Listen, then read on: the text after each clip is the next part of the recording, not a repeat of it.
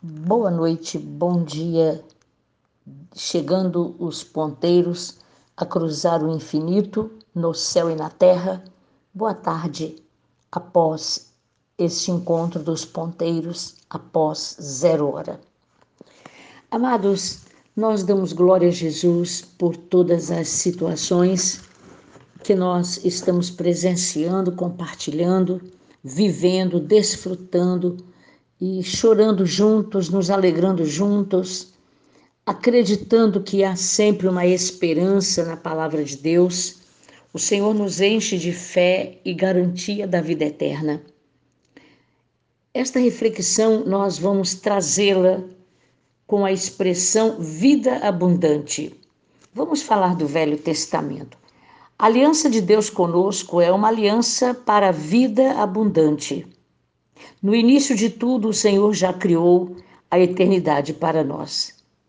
Desde o início dos tempos, as Santas Escrituras nos mostram que Deus sempre nos quis ver felizes e prósperos. O livro de Gênesis nos fala que Deus fez tudo e declarou que tudo era bom, inclusive nós, ser humano. Ele deu também esta bela e farta terra a Adão. Adão recebeu o domínio sobre tudo na terra. O Senhor disse para ele: Homem, dominai, dominai. E o homem dominou, deu nome aos animais, e o homem trabalhou muito. Foi quando Deus reconheceu que após ele ser tão trabalhado, tão trabalhoso, tão trabalhador, desculpem, o Senhor fez o melhor. Deu-lhe uma adjutora. E Deus abençoou e disse: Multiplicai-vos, enchei a terra, sujeitai-a. Dominai sobre os peixes do mar, aves dos céus e sobre todo animal que rasteja pela terra. Aqui o Senhor fala de o primeiro homem, a humanidade em geral. Cerca de 20 vezes no Antigo Testamento e como homem mais de 500 vezes. Quando se refere à raça humana, a Bíblia com frequência usa a construção, os filhos de Adão, assim como homem no português. Eu e você sabemos que formou o Senhor Deus o homem do pó da terra. Paulo vê Adão como homem terreno em 1 Coríntios 15, 47. Um dos quatro principais termos hebraicos para homem usados na Bíblia. E nós entendemos que o Senhor diz: dominai sobre tudo. Mas o Senhor não diz: dominai sobre o seu próximo. Aleluia. Não temos autoridade de domínio. Quando vemos um matando o outro com tanta facilidade, não foi isso que o Senhor determinou, esse domínio que chega a matar, até por motivo tolo. Não foi isto que o Senhor determinou. Ele disse: tenha domínio sobre tudo. Desde o início, o plano de Deus era que o ser humano enriquecesse e tivesse uma vida próspera, uma vida em abundância. Amados, a Bíblia é muito maravilhosa. Aqui no Novo Testamento, nós estávamos falando de Adão, Gênesis, Eva, lá no Velho Testamento. Aqui, Jesus Cristo, aleluia, aquele de quem o Senhor disse: mulher, de ti nascerá aquele que pisará a cabeça da serpente. Aleluia. Aqui está Jesus, o Cristo e Senhor, declarando a sua intenção de recuperar e devolver ao homem a intenção de Deus, anulando e bloqueando a intenção do inimigo de impedir que nós recebamos toda a promessa do grande Pai, o nosso Yahvé. O Senhor deseja para nós abundância bíblica.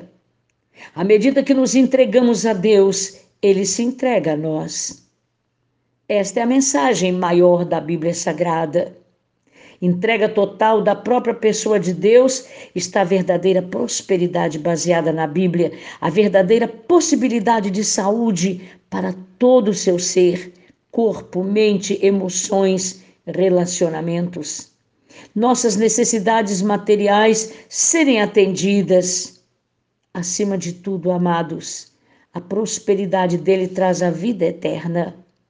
Vamos pensar nisso. O que mais vale a pena ter? Jesus disse no Novo Testamento: veio para dar a vida, não simplesmente uma existência comum, mas a vida completa com abundância e prosperidade. Por outro lado, o inimigo das nossas almas, Satanás, ele vem roubar, matar e destruir. A linha é claramente delineada. De um lado está Deus com a bondade, vida e abundância de tudo que é necessário para nós vivermos. E do outro, o inimigo de nossa alma, de nossas almas, que vem para roubar as bênçãos de Deus, para dar opressão ao nosso corpo através de moléstias e acidentes e destruir tudo que nós amamos e temos carinho. Seu primeiro passo é em direção à experiência da completa prosperidade e bíblica é nós precisarmos crer que Deus é o maior desejo da nossa vida. O passo seguinte é alinhar o maior desejo seu, nosso, com o desejo do grande Deus. Nos firmar nesta vida abundante que Jesus garantiu. Eu vim para que tenham vida e a tenham em abundância, em fartura. Satanás é o mercenário, ele não é pastor a quem não pertencemos. Por isto, nós glorificamos o nome do Senhor e temos certeza que o grande Senhor, o grande pastor Jesus Cristo, ele nos arrebata de todo e qualquer momento difícil quando o inimigo de nossas almas tenta nos tragar. Eu e você glorificamos o nome do Deus vivo, para sempre nós engrandecemos o seu nome e tomamos posse da sua infinita graça e da sua misericórdia. Por isto, amados, esta expressão vim para que tenhais vida e a tenham em abundância, significa que esta abundância é a garantia da vida eterna em Cristo Jesus, o nosso Senhor. E para provar esta verdade, o inimigo sempre tenta tirar de nós a nossa paz, a nossa prosperidade, a nossa bênção. Mas a palavra do Senhor diz: muitas vezes fomos angustiados desde jovens, desde a nossa mocidade, fomos angustiados, mas toda angústia não prevaleceu contra nós. O Senhor é poderoso, ele corta as cordas dos ímpios Sejam envergonhados e repelidos aqueles que nos aborrecem. Sejam como a erva dos telhados, que seca antes de florescer pelo calor do sol. Para a glória do nome de Deus vivo, as bênçãos do Senhor estão conosco. Nós estamos tomando posse de bênçãos em nome do Pai, do Filho e do Espírito Santo porque o perdão o Senhor nos oferece agora, para que sintamos por ele temor. A nossa alma o aguarda. A nossa alma anseia pelo Senhor, mais do que os guardas pelo romper da manhã para entregar o plantão. Esperemos no Senhor, porque nele, amados, a misericórdia se manifesta Nele copiosa redenção, é Ele quem nos redime de todas as nossas iniquidades. Bem-aventurados somos quando sentimos temor ao Senhor e procuramos andar nos seus caminhos. Pai amado, muito obrigada por esta palavra. Muito obrigada pela vida abundante que se nos é oferecida, por todos que estão ficando de pé, levantados, estão recuperados, estão sendo no caminho do milagre, tomando posse da cura. No caminho do milagre estão sendo curados.